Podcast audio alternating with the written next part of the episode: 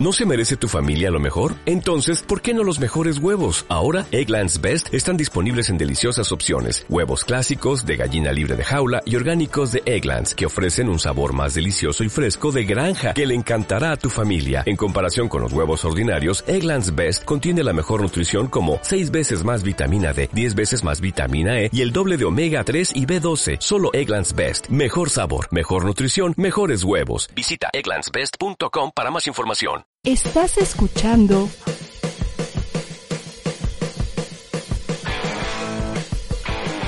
ADR Networks. Seguimos activando tus sentidos.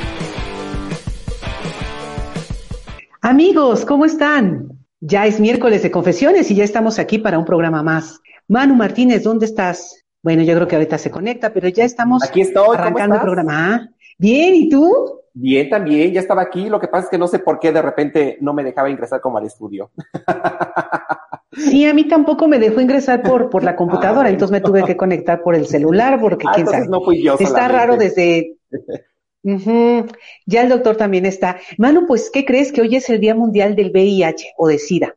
El primero Sí, de claro. diciembre siempre ha sido el Día Mundial desde hace 40 años que está esta 40 pandemia. años. Tal vez tú te acuerdes, Susana, hace, Sí. pues hace cuatro décadas, el terror, así como hoy lo vivimos con el COVID-19 de hace aproximadamente un año, eh, bueno, que lo seguimos teniendo, pero todo ese pavor, toda incertidumbre que se tenía sobre esta infección, eh, sobre esta infección reciente, así se vivió hace 40 años con el VIH-Sida. Sí, y, y, y lo más terrible es que la gente se moría, se moría, se, o sea, se morían, sobre todo, bueno, pegó mucho a la comunidad LGTB, este, y artistas, y, o sea, como que en todo el mundo también. Fue una, una pandemia muy, muy fuerte, con mucha, ha cobrado muchas vidas a lo largo de todo este tiempo. Y bueno, pues, eh, perdón, ay, perdón, perdón. ¿Qué te parece que, que para que no estemos diciendo cosas que no sabemos, este, pues eh, presentemos al doctor eh, Marco Banda. Mira, él es internista e infectólogo y pues tiene larga trayectoria trabajando este tema en los laboratorios GCK.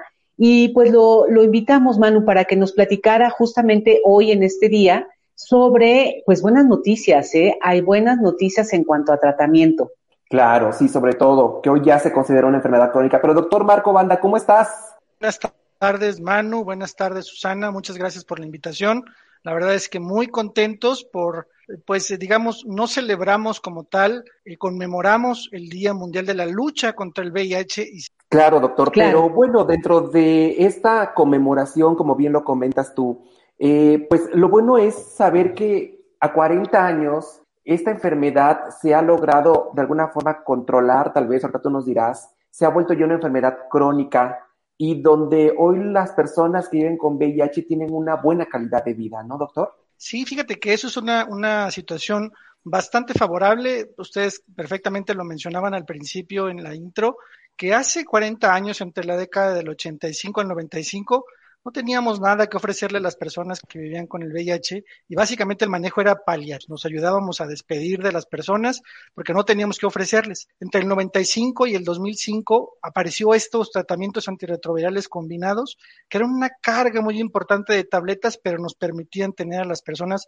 eh, con, con más años de vida. Entre el 2005 y el 2015 vino una nueva era de tratamiento y de estas puños literalmente de tabletas que tomaban estas personas, ya se lograron reducir a, a tres tabletas, una tableta, dos o una vez al día, todavía con eh, algunos eventos adversos que hacían que los pacientes lo toleraran poco y se convirtió esta en una enfermedad crónico-degenerativa. Y ya en los últimos cinco, seis, siete años tal vez, ya hay nuevas estrategias terapéuticas que afortunadamente tenemos eh, disponibles en México, que no solamente apuntan a que la persona que vive con VIH viva más tiempo, sino que viva con calidad de vida y sin daño tóxico a largo plazo. Justamente toda esta investigación que dio frutos y que ha dado y que ha ven- segui- segui- siguiendo dando frutos, ha logrado que el paciente, e- es bien importante, doctor, que el paciente se haga responsable, ¿no? Que el paciente tome decisiones y que conozca sobre todo de, de pues de las nuevas terapéuticas, de las terapéuticas que existen y cómo también puede ayudar en su mejor calidad de vida.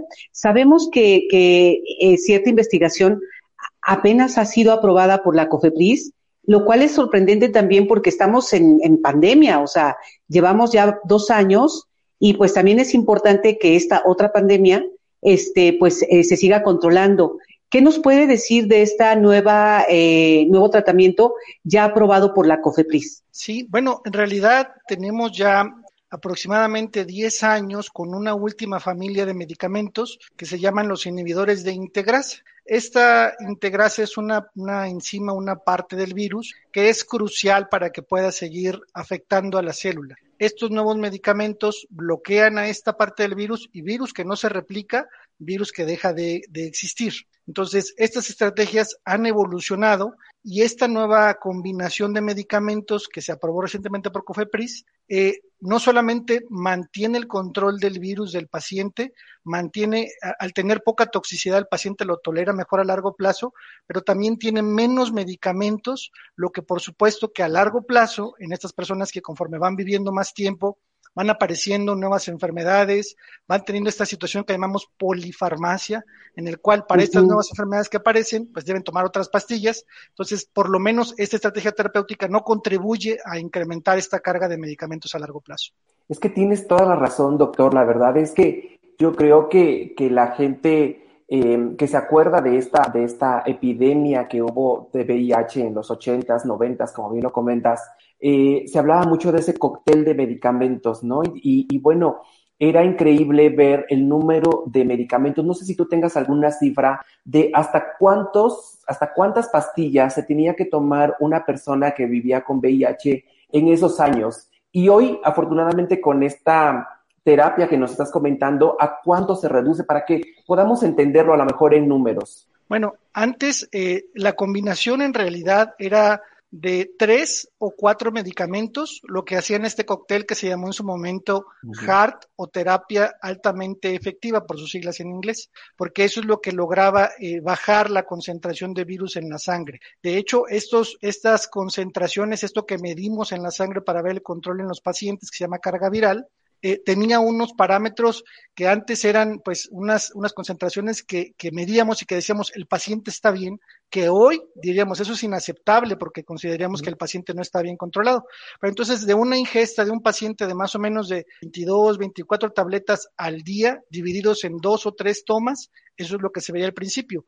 Hoy básicamente los pacientes que inician el tratamiento antirretroviral en nuestro país tienen la opción de tres o cuatro alternativas de tratamiento, de tres o ahora dos medicamentos, pero en una sola tableta, una sola vez al día y con mejor tolerabilidad. Así, sí, sí, o sea, es que es impresionante cómo ha ido avanzando, pues sí, digo, además en 40 años era obvio y era importante y necesario que, que esto avanzara y que, y que cambiara, doctor, la perspectiva terapéutica de los pacientes que viven con VIH.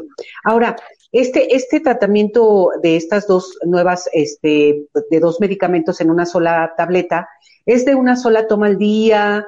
Este, ¿Tiene algún efecto eh, adverso, algo que, que pueda poner el paciente, pues, atención en ese sentido?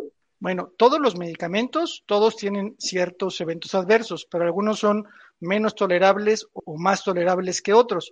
Por ejemplo, las terapias más antiguas, las de la década de los, de los 90, principios del 2000, los pacientes tenían muchos síntomas gastrointestinales, eran unas diarreas que pues no lo permitían al paciente funcionar porque no pueden trabajar porque tenía que estar pegado a un baño, ¿no?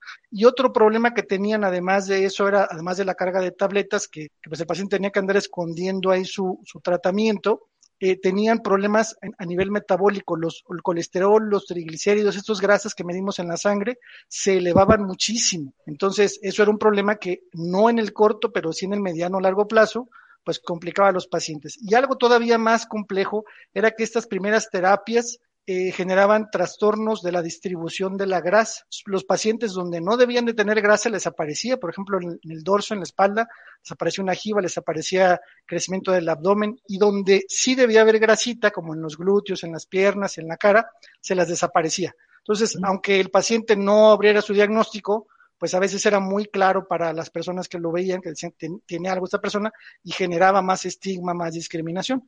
Estas nuevas terapias tienen otras toxicidades, por lo menos estas últimas nuevas, eh, de estos inhibidores de integrasa, lo que se ha visto es que pueden incrementar de peso un kilo o dos, a lo largo del tratamiento. No es tanto, pero bueno, es un evento secundario que, que, se ha descrito para esas terapias. Este, este aumento de peso es sobre todo de, masa muscular, no tanto de grasa, y ya no tienen estas características de, los aumentos que veíamos. Qué interesante, doctor. Ahorita comentabas algo súper importante, el tema de la discriminación, ¿no? Que se vivió en esa época cuando las personas que vivían con VIH tenían que esconderse, no podían decirlo. Hoy eso ha cambiado, doctor, es decir, estamos más abiertos en ese tema. Todavía hay un tema ahí de discriminación hacia las personas que viven con VIH. ¿Y qué es lo que tenemos que hacer como sociedad? Porque obviamente eh, estos mitos en su momento donde solamente era una enfermedad que afectaba a un cierto grupo de población, bueno, después de muchos años quedó demostrado que no era así y que todos estamos en riesgo en algún momento de poder infectarnos, pues por, por, por lo que hoy sabemos, ¿no? Esto que tú mencionas es quizá la parte más importante que nos gustaría, bueno, a mí me gustaría compartir con tu auditorio. Primero, no hay una población en riesgo. Todas las personas que tenemos actividad sexual estamos expuestos a adquirir la infección y eso nos tendría que ser como este, esta conciencia de estarnos eh, haciendo la prueba, así como nos detectamos de la glucosa, de la presión arterial, cada que tenemos una oportunidad. Bueno, nomás quiero saber cómo ando de mi, de mi serología, pues siempre estamos expuestos a esta situación para saber y tener un diagnóstico temprano. Una persona que se diagnostica de manera temprana eh, recibe un tratamiento oportuno y tiene su expectativa de vida y calidad de vida muy parecida a la que tenía antes de, adquirir la infección. Y la otra parte eh, que tú mencionabas de hemos avanzado en el estigma y discriminación, eh, hemos avanzado mucho en los tratamientos que ayudan en esta parte, pero no en todo hemos avanzado para reducir las, las organizaciones de la, de la sociedad civil, han apoyado mucho educando a las comunidades, apoyando, educando a los, a los pacientes, educando a la comunidad médica de cómo reducir el estigma y la discriminación, pero hoy por hoy sigue habiendo empresas que por lo menos eh, piden, por ejemplo, estas pruebas para contratar a las personas, eh, a veces se les brinda atención diferenciada a las personas, las aseguradoras no siempre cubren esta enfermedad y la, distinguen de otras enfermedades. Entonces, sigue habiendo estigma, sigue habiendo discriminación y eso limita el que podamos avanzar para controlar y que la gente pues se sienta más confiada de acercarse a ser una. Claro. Finalmente también se vio en, y yo creo que todavía en esta pandemia de coronavirus, del SARS-CoV-2, eh, discriminación, o sea, alguien tosía y, como que nos hacíamos a un lado o, estamos, yo me quiero imaginar que, digo, bueno, y aparte lo, lo hemos vivido, 40 años han sido demasiados, hemos vivido esta parte del, del VIH, de, de que hubo un rechazo y era como la lepra y era como, este, me la vas a contagiar. Se habló mucho de, de los tipos de contagio, doctor, si, si quiere ahorita podemos abundar un poquito en ello, porque hay que recordar que eh, esta enfermedad ataca el sistema inmunológico, si no estoy equivocada. Entonces, eh, pues el paciente también estaba expuesto a cualquier tipo de enfermedad. De hecho, no se hablaba de que se había muerto de VIH-Sida, sino de pulmonías o de otro, igual que pasa ahora con esta pandemia. O sea, no se dice, bueno, se, se sabe que, que está subiendo la incidencia o que subió la incidencia del SARS-CoV, pero, pero fue pulmonía o fue también otra afección ahorita con estos dos, dos problemas que existen, los pacientes que viven con VIH están más expuestos también. Esta ha sido una discusión que lleva, pues básicamente los dos años que llevamos de, de pandemia. El, el, VIH se sigue transmitiendo pues por contacto sexual, por uso de agujas, eh, personas que utilizan drogas intravenosas, eh, por la sangre. Todavía, lamentablemente, hay transmisión materno-infantil. Si una mujer eh, que vive con VIH recibe un tratamiento y está bien controlada, su bebé puede nacer por parto y no lo transmite. Pero, pero esto que tú mencionas, Susana, es algo que también me gustaría que tu auditorio se quedara. Una persona que vive con VIH y está tomando su tratamiento y está bien controlada, eh, tiene una condición que se le llama indetectable, no se detecta virus en su sangre. El tratamiento hoy por hoy no logra curar o eliminarlo como tal del cuerpo, pero de la sangre sí. Y esa condición de estar indetectable en la sangre lo pone en una situación que se llama intransmisible. Podría tener contacto sexual con otra persona, con una pareja, y no transmitir el virus. Ojo, que no es un permiso para tener relaciones sexuales sin protección, porque pues, protege de VIH, pero pues hay otras enfermedades de transmisión sexual, sífilis, gonorrea, y esas, esas no son protegidas por el tratamiento. Entonces, eso es una, una situación muy importante y eso también ayudaría a reducir el estigma y la discriminación. Pero las personas que viven con VIH, se ha visto que sobre todo tienen riesgo de ponerse mal en situaciones de SARS-CoV-2 cuando la enfermedad está muy avanzada en cuanto al VIH llegan tarde a atenderse. Esa sobre todo sería la cuestión de riesgo, porque bueno, la verdad es que se ha visto que una persona, como, como he mencionado, si está bien controlada, su evolución clínica es muy parecida a la que si no tuviera el VIH. Claro. Doctor, ahorita ya que estás comentando de esto, de, de, que bueno, se vuelven indetectables, todo eso, pregunta Carlos Ley, dice, ¿algún día existirá la cura para esta enfermedad, doctor? ¿Cómo van esos avances médicos? ¿Qué tanto se está investigando? Y si podríamos en algún momento de hablar de una cura del VIH. Bueno, hay, hay investigaciones muy interesantes. Bueno, yo, yo trabajo en práctica clínica, pero trabajo también para un laboratorio farmacéutico y puedo decir que en, este laboratorio donde trabajo eh, tenemos dos, dos colaboraciones en distintos centros del mundo, uno en la Universidad de Chapel Hill, que están investigando estrategias específicamente de cura. No se ha alcanzado, pero se está investigando. Otras industrias farmacéuticas están investigando muy estrechamente la, la vacuna y mm. lo que sí hemos visto en las conferencias internacionales es que se han reportado casos en los cuales las personas por distintas vías, los dos casos más conocidos, el paciente de Berlín y el paciente de Londres, que lograron la cura de, la, del virus del VIH después de que tuvieron eh, cáncer de, eh, sangre, un linfoma y otra leucemia, recibieron, eh, se les eliminó sus células hematopoyéticas y después recibieron pues una donación de otra persona eh, que no tenía algunos factores ahí para, para adquirir el virus. Y entonces esas personas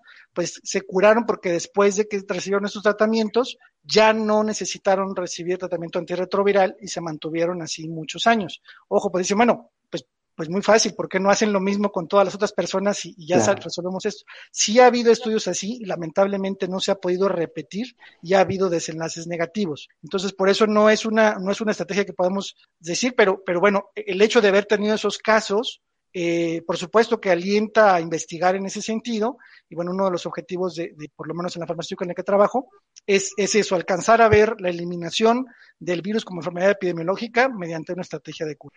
Pero si bien es cierto que, que dice que todos estamos expuestos, igual ahorita todos, aunque estemos también vacunados, porque aquí sí ya existe una vacuna con el SAR, eh, estamos vacunados, seguimos estando expuestos porque hay variantes. La mutación de este virus de VIH también fue y ha sido cambiante, o sea, todo eh, ha estado cambiando. Doctor, eh, en este sentido, ¿cuál, cuál es la, el pronóstico? O sea, la gente se va a seguir enfermando, va a seguir viendo infectados, ha bajado la incidencia, ha aumentado. Bueno, la, la incidencia de casos eh, pues tristemente sigue, sigue pues siendo algo, algo frecuente, porque para detener la, la, epidemia, pues necesitamos diagnósticos tempranos. Esta enfermedad no es como el SARS-CoV-2. En el SARS-CoV-2 ustedes saben que alguien se expone y a los pocos días tiene síntomas. Entonces acude, le hacen un diagnóstico y si es posible una intervención preventiva o de tratamiento, ¿no? En el caso del VIH, el virus se adquiere y pueden pasar meses o años antes de que el paciente pueda tener algún síntoma. Y entonces, en ese periodo en el que el paciente no recibe un diagnóstico y no está en tratamiento, pues es el periodo en el que puede estar transmitiendo a otras personas sin saberlo. Ah, y ese es, ese es el reto. Entonces, necesitamos estrategias de prevención, de diagnóstico temprano y obviamente que todas las personas que tienen un diagnóstico estén vinculadas a atención para poder controlar eso. Entonces, sigue habiendo estos retrasos y sigue habiendo casos incrementados. En cuanto a la resistencia o estas, estas variantes, una pregunta que surge frecuentemente es, bueno, pues si, si en COVID pudieron encontrar una vacuna en uno o dos años, ¿por qué en VIH no? Son virus que son parecidos en, en, las características, digamos, estructurales, pero el virus del SARS-CoV-2, aunque pareciera que tiene muchas mutaciones, no es nada en comparación con el virus del VIH. Entonces, así como, hemos visto que en pocas semanas o meses hay una variante nueva que impide o que pone en riesgo la eficacia de las vacunas, estas mutaciones que aparecen en los virus, en el caso del VIH, son en mucha más cantidad y eso es lo que ha limitado que haya una vacuna eh, hoy por hoy. Eh, el, el, otro factor que puede generar estas mutaciones o, o, que haya resistencia a los medicamentos son las personas que no toman adecuadamente sus medicamentos, que okay. no toman o que descansa los fines de semana, que nunca es algo recomendado, o sea, te tienen que tomar todos los días sin suspender, pero que por alguna razón dice, bueno, lo que pasa es que el fin de semana yo dejo mis, mis pastillas en el, en el trabajo pues las tomo ahí porque las tengo en mi locker, pero el fin de semana que estoy con mi familia no quiero que vean que tomo eso, entonces descansan, eso genera mutaciones de resistencia y esos virus ya son resistentes a los medicamentos y entonces ya se tienen que buscar otras opciones que generalmente ya son de más pastillas, más tóxicas y pues, por supuesto más costosas. Doctor, hemos vivido wow. eh, un momento de, de, desafortunadamente de desabasto en general en muchos, en muchos padecimientos que existen eh, en, en, general, ¿no? Eh, aquí nos preguntan que si ha habido desabasto para los tratamientos de VIH. Y también tienen una duda, nos pregunta Carlos, dice, se ha dicho que quienes toman antirretrovirales no se contagian de COVID. ¿Qué tan cierta es esta información, doctor? No sé si nos puedas hablar de esta parte de, de si tomas un tratamiento para VIH y no toca, contagias de COVID y si ustedes han detectado con, lo, con, las personas que viven con VIH algún tipo de desabasto? Bueno, esta, primero voy a responder la cuestión de, del desabasto. Eh, como ustedes saben, el tratamiento antirretroviral es un tratamiento que hace muchos años se logró que el gobierno fuera el responsable de suministrarlo porque es un tratamiento uh -huh. pues complejo, costoso y es la mayor parte de las personas que viven con VIH en México se atienden a través del sistema público, hay muy pocos que se atienden a través del sistema privado. Entonces, eh, tenemos un sistema de salud fragmentado, Secretaría de Salud, INSISTE, Pemex, Sedena. Eh, esta estrategia que el gobierno ha hecho de, tratar de consolidar y tener unas compras con, ahorros para el gobierno parece que es muy buena, sin embargo, el reto pareciera que no es que no haya los medicamentos, más bien parece que está en la distribución y esto pues depende mucho a veces no de, del gobierno central, sino de algunas cuestiones locales. Entonces sí hemos escuchado de algunos casos en los cuales sí existe el medicamento, pero es difícil llevarlo al, al lugar del destino final y eso bueno pues ha retrasado en, algunas situaciones eh, estas situaciones y no es no es exclusivo de alguna institución o de algún estado, sino que ha sido eh, en distintos momentos y en distintas instituciones en distintos estados. Eh, entiendo que ahora que se ha empezado a regularizar un poco más la movilidad con, con esta reactivación, eh, se están logrando cerrar estas brechas, pero bueno, seguramente siempre existirá la, la oportunidad de, de, mejorar en esta situación. Esto que mencionas de, de, si alguien toma medicamentos para el VIH están protegidos, es una, es una respuesta que todavía no tenemos a ciencia cierta para decir si sirven o no sirven. Como mencioné, los virus se parecen estructuralmente y una de las, de las eh, formas con las que el virus entra o empieza a trabajar dentro de las células inicialmente es una enzima muy parecida del SARS-CoV-2 a las del VIH y lo que se ha visto en algunos estudios es que algunas personas que toman eh, algunos de los medicamentos que forman parte del tratamiento antirretroviral eh, tenían menos frecuencia de COVID.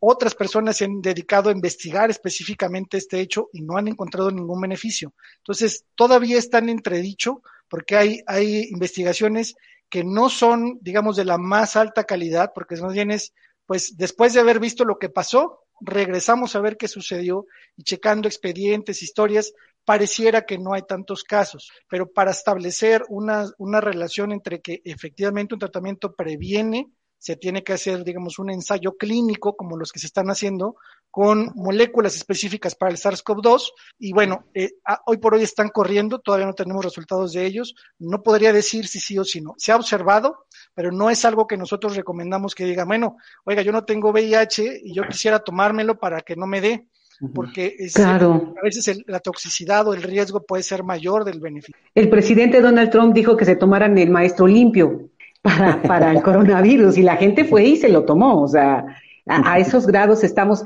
Sin embargo, yo creo, doctor, que a lo largo de todos estos años eh, y la gente que ha vivido eh, con, con VIH también todos estos años, que se contagió a lo mejor hace 10, 15 o 20 años, pues también está como entendida y, y, y, le gusta saber sobre su enfermedad y los avances.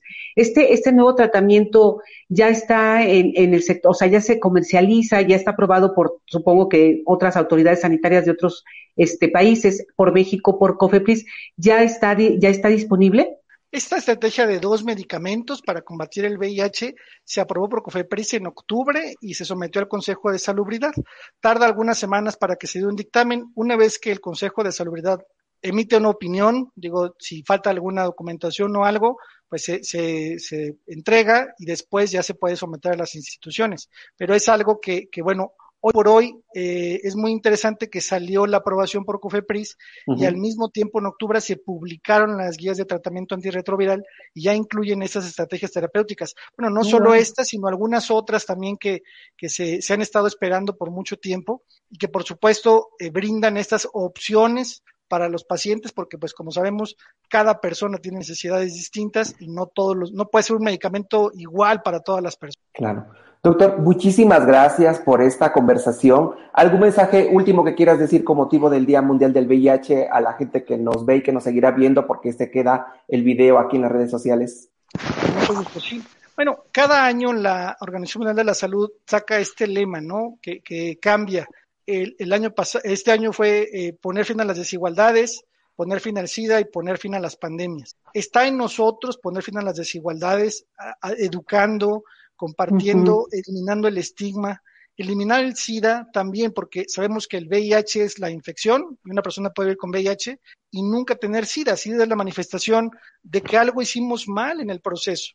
Porque alguien que llega con SIDA es alguien que nadie se le acercó a hacerle una prueba, o sea, ningún proveedor de salud, no, nadie le ofreció en algún punto de su atención hacerle una prueba ya llegó muy avanzado. Entonces, eso también está del lado de, de, todos los organismos. Las ONGs han hecho un gran trabajo educando, haciendo tamizajes, haciendo ferias de la salud, eh, en fin, entonces eso sí está en nuestras manos. Y poner fin a las pandemias, bueno, pues tenemos ahora en nuestras manos dos pandemias muy grandes y bueno, pues ojalá que todos podamos participar colaborando en estrategias preventivas y tal. Perfecto, doctor. Muchísimas gracias. En verdad, gracias por tomarse el tiempo de estar aquí en Confesiones con nosotros. Muchas gracias y que tengan buena tarde.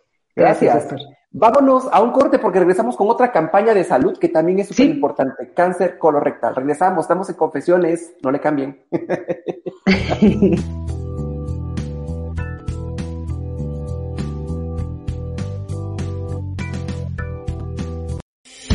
¡Ey! No te vayas, sigue con nosotros. ADR Networks. Activando tus sentidos. Hola, soy Cecilia. Hola, yo soy Mónica. Hola, soy Emiliano. Hola, soy Ruth. ¿Y somos? Ser mujer, mamá y mucho más. Los esperamos todos los lunes a las 4 de la tarde para platicar sobre todas las facetas de ser mujer, mamá, amiga, hermana, pareja y mucho más. No se lo pierdan por ADR Networks.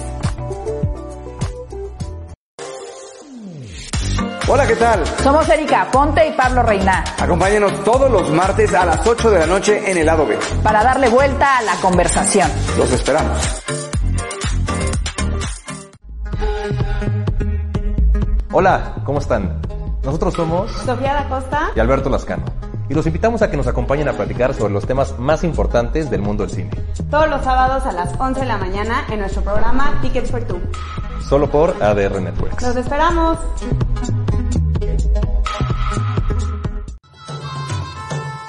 ¿Qué onda amigos? ¿Cómo están? Yo soy Ruth Isla. Y yo soy Fanny Fit. Y tenemos algo que contarles. Y es que nos estamos renovando con nueva imagen. Muchas sorpresas. Nuevos invitados. Y más secciones. No olviden que tenemos una cita todos los jueves a partir de las 6 de la tarde. Aquí en Tu Viral por ADR, ADR Networks. Networks. Se dice que es el programa más inútil de Internet. Definir qué es una infidelidad, porque hay mucha gente sí, que cierto. dice, ah, no, yo no fui infiel. La, ¿no? Las cuestiones siempre se descomponen. Pero que todos los días aprendes algo nuevo. ¿Es, es un clásico para ti? Eh, porque creo que eh, hay gente que le dice clásico porque tiene eh, porque tiene muchos años. Que te diviertes como ningún otro.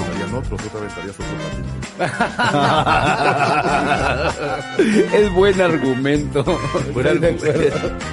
Y que el rating lo dice todo.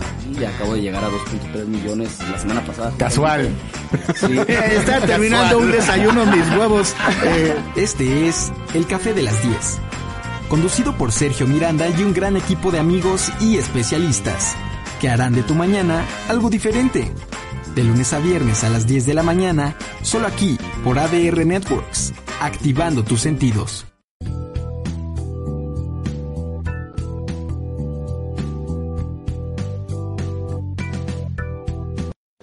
Ya estamos de regreso, Manu, este, y pues qué interesante, se me fue el, la media hora con el doctor rapidísimo, ni me di cuenta con, con, la, con toda la explicación de, de, este tema, que, ay, bueno, ojalá un día se acabe, de verdad, ojalá un día claro. se acabe.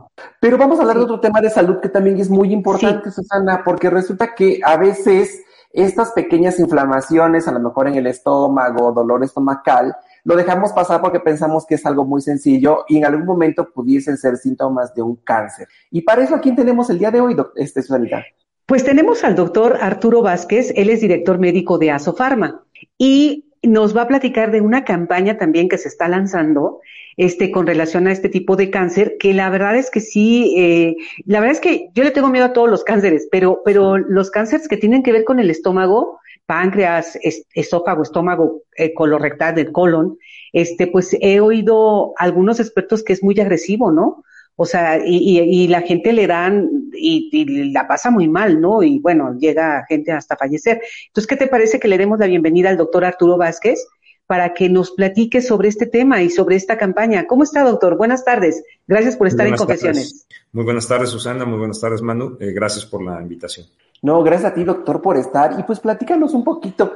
¿Qué es el cáncer colorectal? Porque de repente a lo mejor no, entendemos y pensamos que a lo mejor, eh, no sé, eh, no entendemos en dónde nos da, cuáles son los síntomas y qué tan frecuente es en México este tipo de cáncer. ¿no? Bueno, el cáncer en general es una degeneración de la función celular. Las células eh, son programadas eh, con una diferenciación eh, muy, muy marcada. digamos, las células de tu pelo, las células de tu piel, tienen una función muy específica. En este caso, es una degeneración de las células de la mucosa del intestino. Son células que en general tienen la función de ser glándulas, tienen la función de secretar sustancias. Entonces, el cáncer colorectal, y ahí en el tema eh, queremos a, abordar el cáncer de colon, que es el intestino grueso, pero también el cáncer de recto, que es otra región del intestino grueso, y finalmente del ano, que es la parte terminal por donde sale la materia fecal. Cuando tú agrupas eh, el cáncer colorectal y de ano, lo, de lo que estás hablando es de la degeneración celular de estas eh, células que originalmente fueron diseñadas para producir sustancias eh, de una manera glandular. Entonces, empieza con una degeneración de la mucosa, con una lesión que se llama pólipo. Un pólipo es una acumulación de células que te da la impresión a la vista como si fuera una especie de, de verruga, una especie de vegetación pequeña. Eh, estas eh, verruguitas o pólipos se tienen que vigilar porque a veces eh, todo eh, consiste en el hecho de que están acumulando células de las mismas características que las originales, solamente que crecieron, ¿verdad? Entonces se vigilan porque son pólipos que se denominan como benignos, pero a veces esas, esos pólipos empiezan a degenerar, empiezan a cambiar su estructura celular y también las funciones, las funciones de la célula eh, de, del colon, como explicaba, pues es la secreción de algunas sustancias que ayudan a, a, la digestión y a la absorción de algunos nutrientes a ese nivel en el intestino grueso. Y cuando se pierde esa capacidad de autorregularse de las células, lo que pasa es que esas células empiezan a invadir otras regiones, empiezan a proliferar los vasos que las nutren eh, con sangre y con otros nutrientes a que llegan a través de la sangre y empiezan a crecer y a invadir terrenos en los que no deberían de estar. Finalmente, empiezan a producir lo que se conoce como metástasis, que son implantes de esas células a distancia. Entonces, el cáncer colorectal es todo este espectro. Como te podrás dar cuenta, es muy importante el que la gente entienda que el cáncer tiene un inicio que puede ser tan discreto como la presencia de estos pólipos, hasta formas ya muy graves en donde el cáncer haya alcanzado otras regiones, otros órganos que se conoce como eh, el cáncer metastásico y que corresponde a las etapas C y D del, del, cáncer ya tardías, ¿no? Entonces, eso, todo ese espectro que te acabo de comentar es el cáncer colorectal. Sí, doctor. Eh, ¿Nos podría decir si le da con mayor frecuencia a las mujeres a los hombres o es el, el, en el mismo rango les da? Y si tiene que ver, no sé por qué, digo, estamos hablando de, de este tubo digestivo, ¿no? O sea, que digiere los alimentos y si tiene que ver con el tipo de alimentación que tenemos y sobre todo, bueno, los mexicanos que tenemos la vitamina T, ¿no? Claro, claro. Eh, bueno, aquí hay varias consideraciones. Eh, primero, factores de riesgo. O sea, son características que tiene un individuo que lo exponen a desarrollar un desenlace no deseado. Entonces, por ejemplo, en factores de riesgo que puede tener una persona que desarrolle cáncer colorectal, estamos hablando de factores de riesgo adquiridos, como puede ser el hábito del tabaco, que no sirve para nada. O sea, el tabaco es algo que no deberíamos de, de tener dentro de nuestro consumo. ¿No puede volver a repetir, doctor, por favor? Otra vez, el tabaco no sirve para nada y no tenemos por qué eh, consumirlo. No nos deja nada bueno. Si lo podemos analizar por donde quiera, no nos deja nada bueno. La otra situación es el consumo excesivo de alcohol. Excesivo. Aquí también coméntale, doctor. Yo también, consumo excesivo de alcohol. Claro. Y eh, también el consumo excesivo de carnes rojas, una dieta baja en fibra son factores de riesgo que se han observado, se asocian a, al desarrollo de cáncer colorectal, pero muy importantemente en los temas de dieta, yo quiero apuntar que una mala dieta con mucha carne roja y poca fibra, lo que hace es que tenemos un intestino que trabaja siempre contra una dificultad adicional porque no tiene ni agua ni fibra que le ayude a, a poder movilizar la materia fecal. Entonces son intestinos gruesos más grandes de lo habitual, son intestinos gruesos que hacen mucho esfuerzo, que debilitan sus paredes, que pueden proliferar sus vasos y que pueden tener síntomas muy parecidos a los del cáncer colorectal, de ahí que nos confunden. Una persona con cáncer colorectal, ¿qué síntomas manifiesta?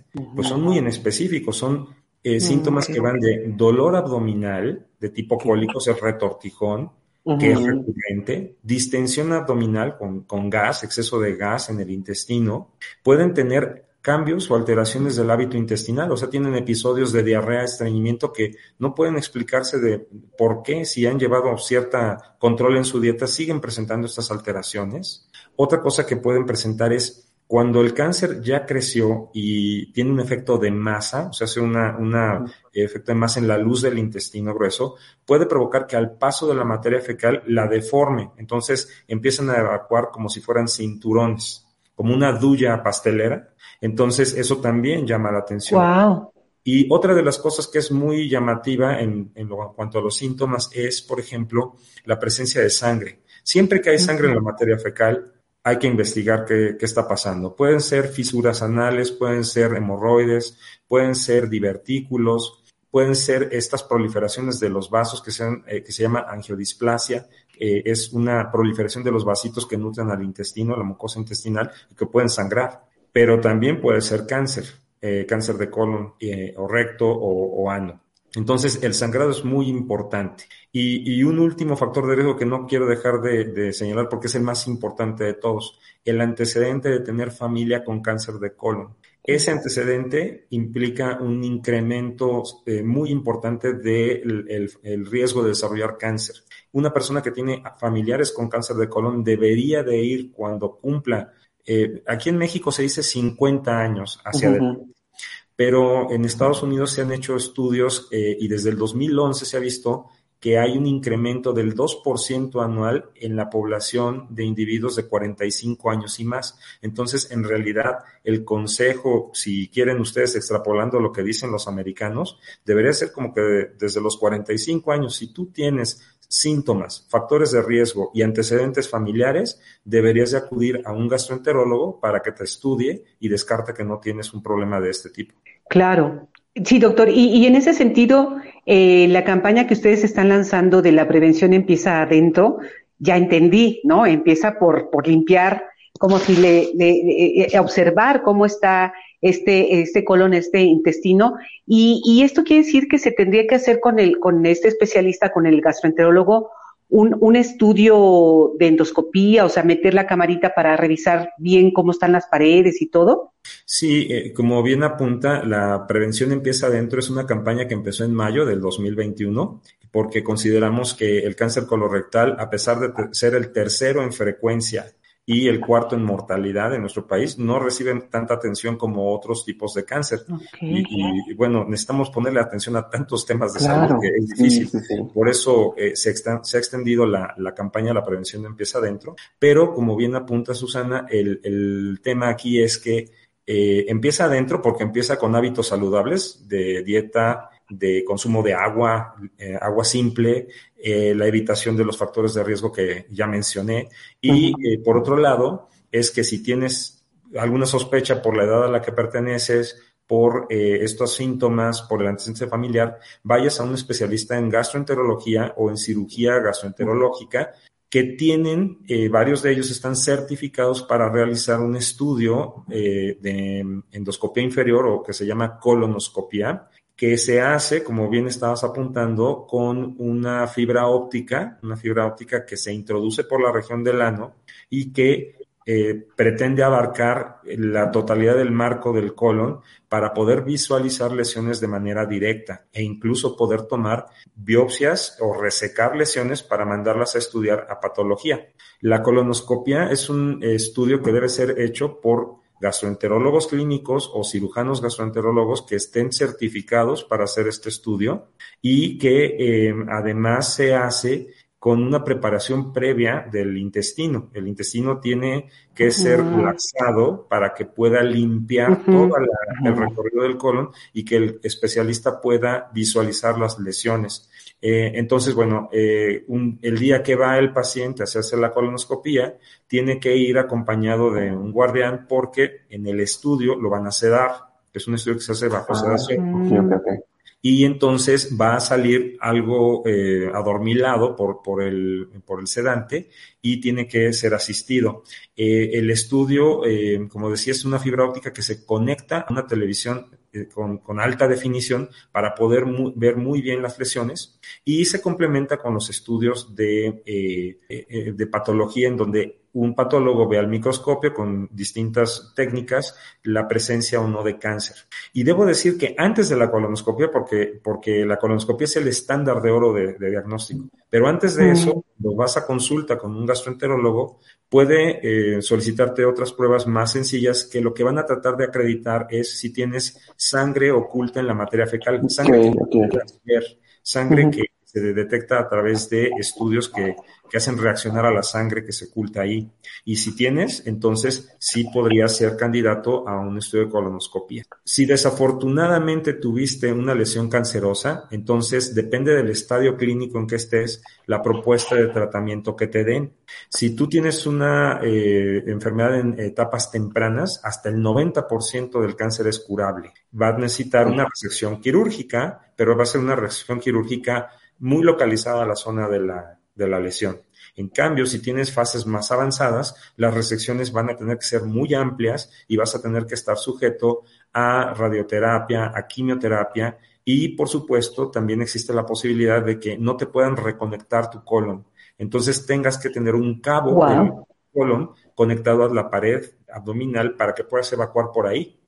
Y el otro cabo, el cabo que está hacia la saliente del ano, tiene que ser clausurado. Entonces, eh, esta situación cambia la vida de quien padece el cáncer de colon y de la familia alrededor. Por eso es tan importante tratar de encontrarlo en etapas tempranas. En este año que fue, bueno, en estos dos años, porque ya vamos por dos años de, pandemia, eh, hasta el 85% de los estudios de colonoscopia se, se vieron eh, impedidos por la, el tema de la pandemia, pero ya hoy tanto las instituciones públicas como privadas empiezan a hacer de nuevo las colonoscopias. Y es muy importante porque eh, quiero decirles que en los servicios de endoscopía, debido al tipo de medidas higiénicas que tienen, fueron de los servicios donde menos infecciones de profesionales de la salud y de pacientes hubo de COVID porque ya antes de todo ya usaban guantes, ya usaban bata, había poca gente circulando en la sala, usaban eh, gogles o, caretas y utilizaban métodos de asepsia y antisepsia. Entonces, hay que ir si hay eh, alguna sospecha, hay que ir, porque este es un asesino silencioso también, que no recibe tanta atención como otros, pero sí mata mucha gente, mata alrededor de 7 mil mexicanos por año. Wow. Eh, y más o menos 14.900 son diagnosticados cada año con cáncer de colon en alguna de sus etapas. Wow, y como dices, doctor, o sea, seguramente por los síntomas que nos comentabas hace rato, es difícil, eh, a lo mejor nada más por estos síntomas, eh, identificar que tienes un cáncer, ¿no? Porque de repente, pues la gente lo puede confundir con una colitis, seguramente porque nos comimos unos tacos ayer y nos hicieron daño, entonces seguramente por eso tenemos diarrea, ¿no?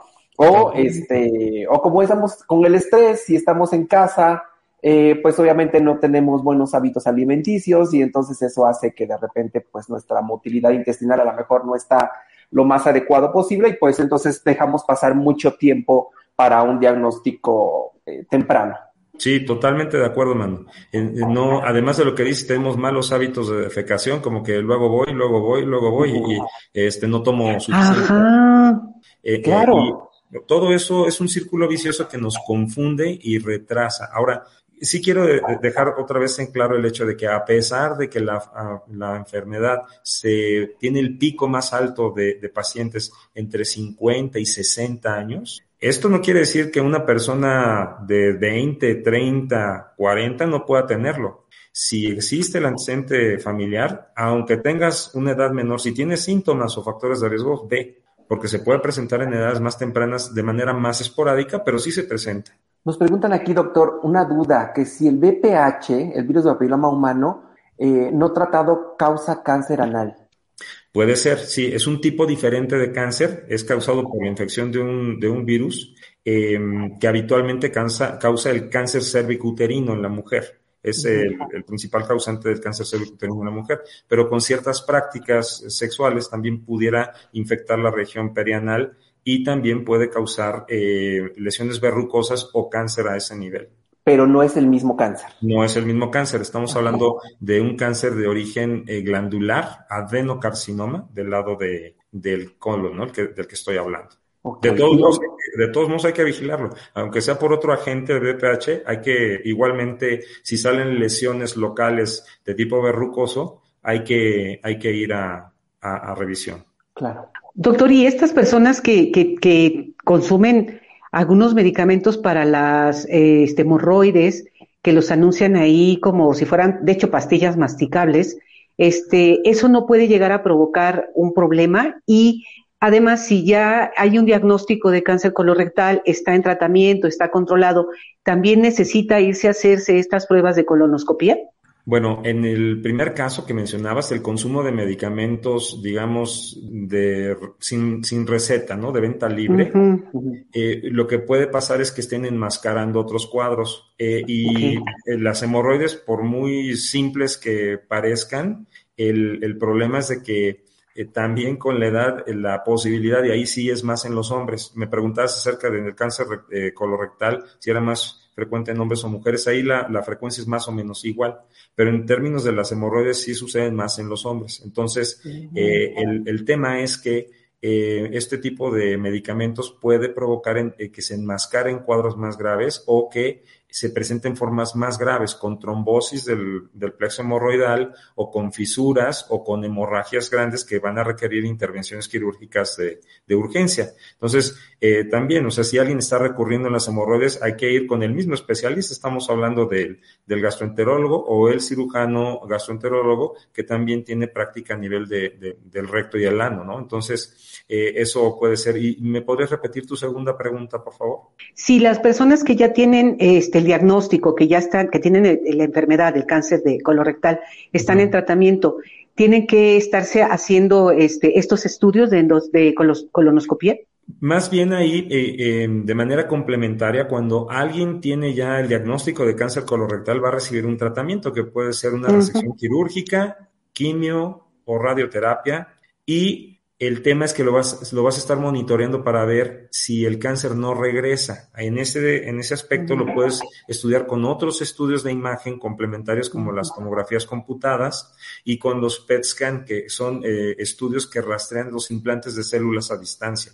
Todo esto ya está en el terreno del oncólogo, ¿sí? Híjole, doctor, qué, buena, qué buena conversación contigo, doctor Arturo Vázquez. Qué, qué buena información nos acabas de dar y qué bueno que estén haciendo esta campaña. La verdad es que eh, obviamente entendemos que en ese escenario de pandemia de repente todos volteamos a ver hacia la COVID-19, pero no hay que dejar de ver todos estos, estos, estos, estas enfermedades que también están alrededor de nosotros y que son tan comunes y que de repente parecería que, que las, las, las pasamos desapercibidas, ¿no? Entonces, pues nuevamente no sé si nos quieras dar ya un último mensaje para la gente de, alguna recomendación que nos quieras volver a hacer. Pues solamente esto, reiterar el, lema de la campaña, que la prevención empieza adentro, con la concientización de que esta es una enfermedad frecuente, que es una enfermedad que mata a muchos mexicanos y que es devastadora para, para las familias. El Instituto Nacional de la Nutrición eh, cuantificó que eh, la atención de pacientes en,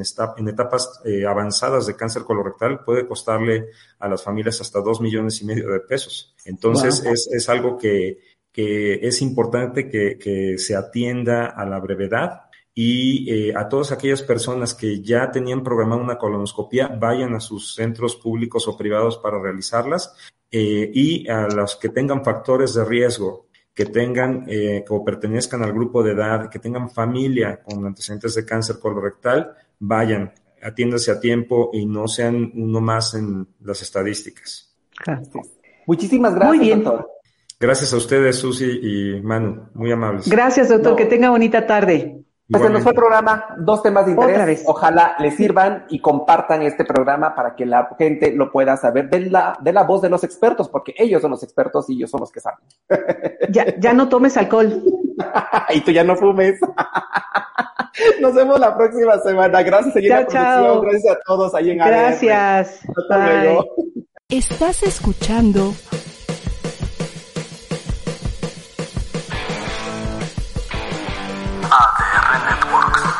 Seguimos activando tus sentidos.